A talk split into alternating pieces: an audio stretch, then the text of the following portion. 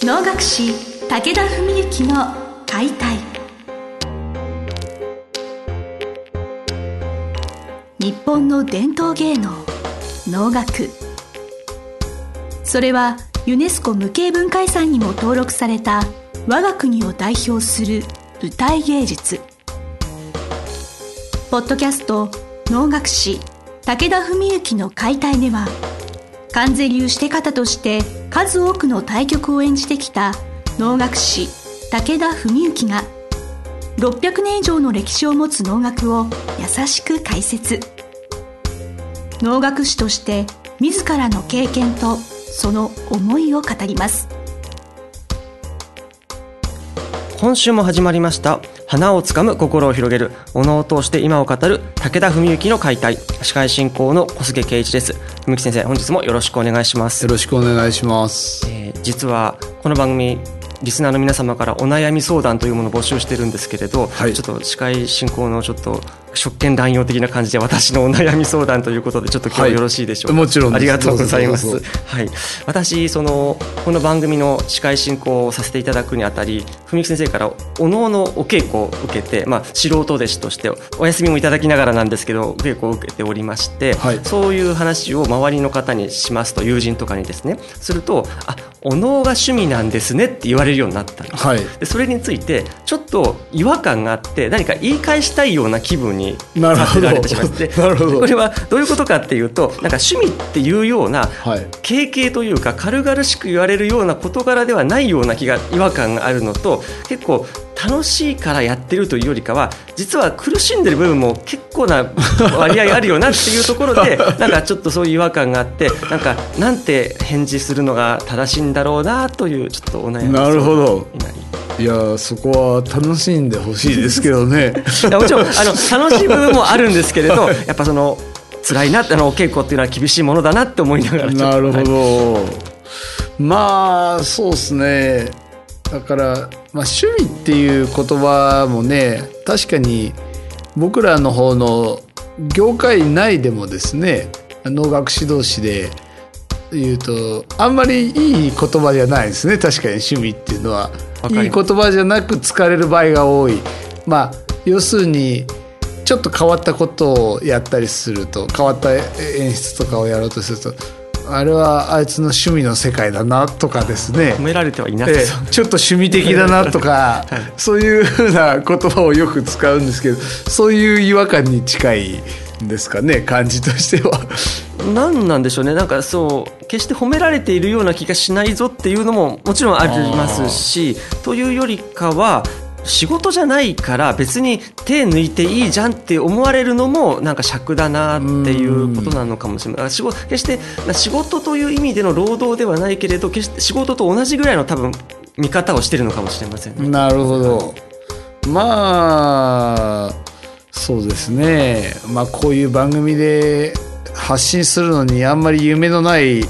話をしちゃうのもなんなんですけどあえて夢のない言い方をすると、えーお金をいただくのがプロ。お金を払うのがお素人。だからお金を払ってやる方が趣味。っていうふうにまあ世の中的な認識で言うとなっちゃうのかもしれないですね。まあじゃあ例えばもうちょっと変えていくと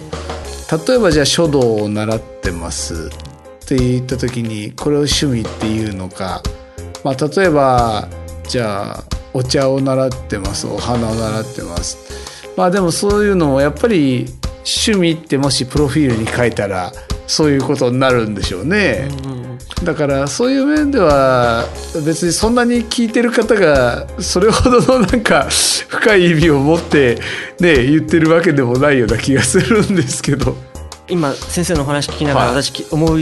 ことがありまして、はいそうだと思ったのが趣味とは別になんか修行って項目があればいいと思うんですよ。なるほど。習い事もそのお茶もなんかまあ琴で三味線でもいいと思うんですけれど、はいなんか修行なんじゃないかなって思う時がありまして、なんか合間合間で多分余暇として遊んでるものはじゃあ趣味として、うん修行はどちらかっていうと、まあ、自分と向き合って己を高める試みという意味では、確かにまあそのお金を払って教えていただくという趣味的な側面も残しつつやっぱそのこの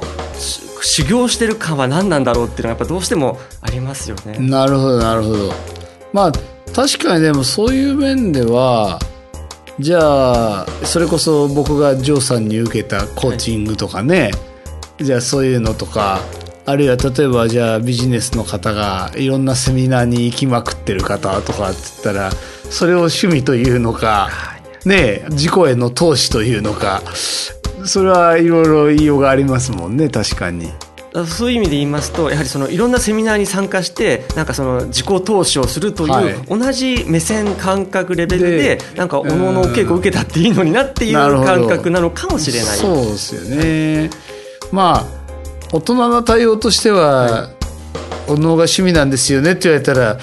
まあそうですねって言っとけばいいのかもしれないですけど まあ片やっていう、内心面白くはちょっとない、あるんですね、はい、そうかそうか。なるほど。っていうようなお話を他の人から耳にすることって他のお弟子さんって私は趣味でお能をやってますって皆さんねおっしゃってるんですかね？まあ結局古いお弟子さんなんかの言葉で言うとね、その高尚なご趣味をお持ちですねってとかねそういうふうにまあ言われたりとかってことはあるんでしょうけどね。うん、なるほど。なんか趣味という日本語のねやっぱ捉え方っていう問題もあるのかもしれませんね、うん、なんかそういうネガティブじゃなくてなんかそのポジティブな交渉という意味で文脈で語られる時の趣味のおのというのは決してなんかそういう悪いものではないのかもしれません、うん、まああのそういう面でちょっと角度を変えて言うと、はい、その能という芸能自体がまあ、鑑賞っていうのはまあまたちょっといろんな形があるからあれですけど自分がやる演じることの芸能としての面を言うと歌ったりまったりしてて面白おかしいとかつい笑顔になっちゃうとかそういうもんじゃないわけですよね。はい、どっちかっていうと、まあ、最初やっぱりすごく難しいからあの高いレベルを目指せば目指すほど難しいからその難しさをなんかこう努力して努力して乗り越えた先に一つの充実感とかねなんかこう達成感とかねそういうものが発表会とかでやった時に出てきてそこで初めてこう笑顔になるとかね、うん、そういうものがおのおの楽しみだと思うんですよ。うん、だから、えー、まあ中にはねまれにもう僕に習って僕の話聞いてるだけで楽しいっていう人もたまにいますし自分が歌ったりまったりしてるだけで楽しいっていう人もいますけどもまあ多くはやっぱりそういうふうに教えてもらって自分が変化していく、うんうん、成長してる手応えを感じられるそれから分かんなかったことが分かる。そういうことで楽しいっていうまあ努力の先にあるものがまあおのおの楽しさなんだと思うんですよね。私高校時代陸上部に所属していたことがありまして、はい、やはり練習もまあ苦しいものであってただその苦しんだ先にあるものが欲しくてやっていたという感覚がすごく近くて、はい、今おはあのお話聞きながらそういう意味で言うと陸上も脳も苦しんだ先にあるものが欲しくてやってるのかなって気は。だそういう面では、まあ、これはもちろん大人と子どもの違いもあるかもしれないけど僕は中高バスケやってましたけど、はい。まあ中学の時ねバスケで、まあ、要するに自主練習をするわけですよね筋トレでもそうだし、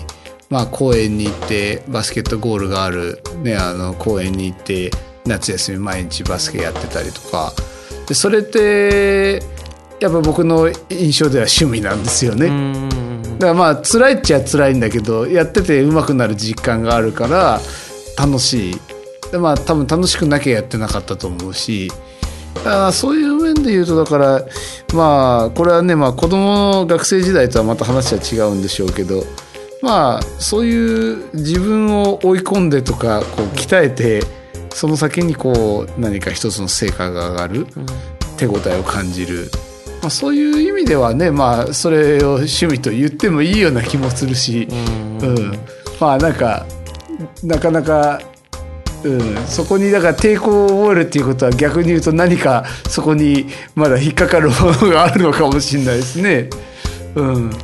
しいやっぱり結局言葉の問題かなってでも思うこともやっぱりありますよね。あの言われ方といいますか相手が何を言わんとしてそういう趣味という単語をチョイスしたのかとか、はい。まあ、っていうことを考えていけば、まあまあ、落としどころというか腑に落ちる感っていうのもあるのかなと思いました。はいまあ趣味っていうのをねどういうものだと思いますか？って逆にそういう話をしてみてもいいのかもしれないですね。ありがとうございます。結局そうするとはいなんかモヤモヤ感が双方からなくなるのかなと思いました。はい。そうですよね。ちなみに今文幸先生がご趣味は何ですか？と聞かれるとはい何と答えます？そうですね。趣味は競馬ですかね。まあでも、はいそれはまあ半分冗談半分本気としても、結構そういう面では僕はあのかねてこの番組でもお話ししたことがあるか自分の歌った歌いは必ず全部ほとんど全部撮ってて聞き直してるんですね。だからそれはもうなんていうか仕事として徹してるって言えばそうだし、ある意味ではでももうそれを通り越して趣味の世界っていうかね半分冗談半分真面目にこれも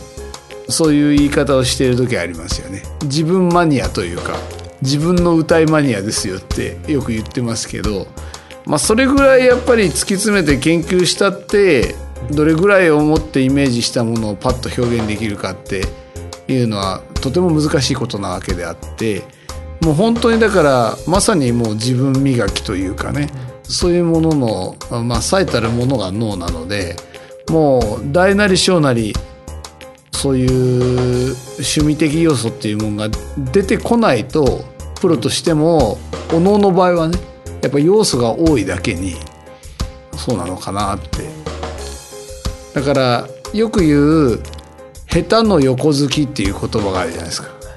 でそれから好きこそものの上手なれっていう言葉があるじゃないですか。でこれ全く逆の意味の言葉なんだけど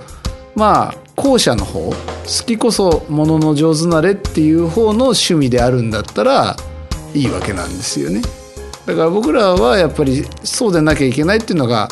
まあ、現代を生きる能楽師の僕としての感覚なんですよね。だ父たちの世代とかは、まあ、本当にまああの舞台の数も多分多かったしでも他にそういう脇目を振ってる余裕もないしそういう時代でもないし普及活動とかもそんなに必要なかったし本当に用意された舞台をこう淡々とこうこなしていくっていうまあ少なくとも3 4 5 0代とかそういう年月を何年も何十年も過ごしたと思うんです。そういう人たち親父たちの時代なんかの感覚で言うともう趣味も何もなくね。研究も何もなくって言うとちょっと語弊があるかもしれないけどもう淡々とこうこなしていくっていう仕事人みたいな感じだったのかなと思うんですけどやっぱ現代を生きる我々はそれだけじゃお客さんもなかなかついてこないしお弟子さんもついてこないし普及っていう目線お客さんの目線を考えた時には当然その分からない人の目線にも考えなきゃいけない捉えなきゃいけないそういう中でどこかそういう趣味的な自分がプロとしてやってんだけど興味持てるところをこう突き詰めて見つけてってでそれを世の中に発信するとまあ割と人の心に響くっていうのはあるかもしれないですよね。だからまあ僕はもう歌いマニアですよってもう歌いは結構趣味ですって言ってもいいかもしれないぐらいの次元かもしれないですね。僕の中では。趣味は仕事ですって言える男のかっこよさみたいなことをすごく感じさせて、そういはい、ありがとうございます。思い思いがけず文幸先生のプロフェッショナルの流儀というものをなんかそういうことになっちゃいましたねや話が。すごくあのむしろ私のお悩みだけで終わらなくてよかったなって今安心してるぐらい ありがとうございました。はい。本日は、えー、と趣味と仕事ということで文幸先生からお話をお聞きしました。先生ありがとうございました。ありがとうございました。本日の番組はいかがでしたか？番組では武田文幸への質問を受け付けております。ウェブ検索で「武田文幸」と入力し検索結果に出てくるオフィシャルウェブサイトにアクセス。その中のポッドキャストのバナーから質問フォームにご入力ください。ぜひ遊びに来てくださいね。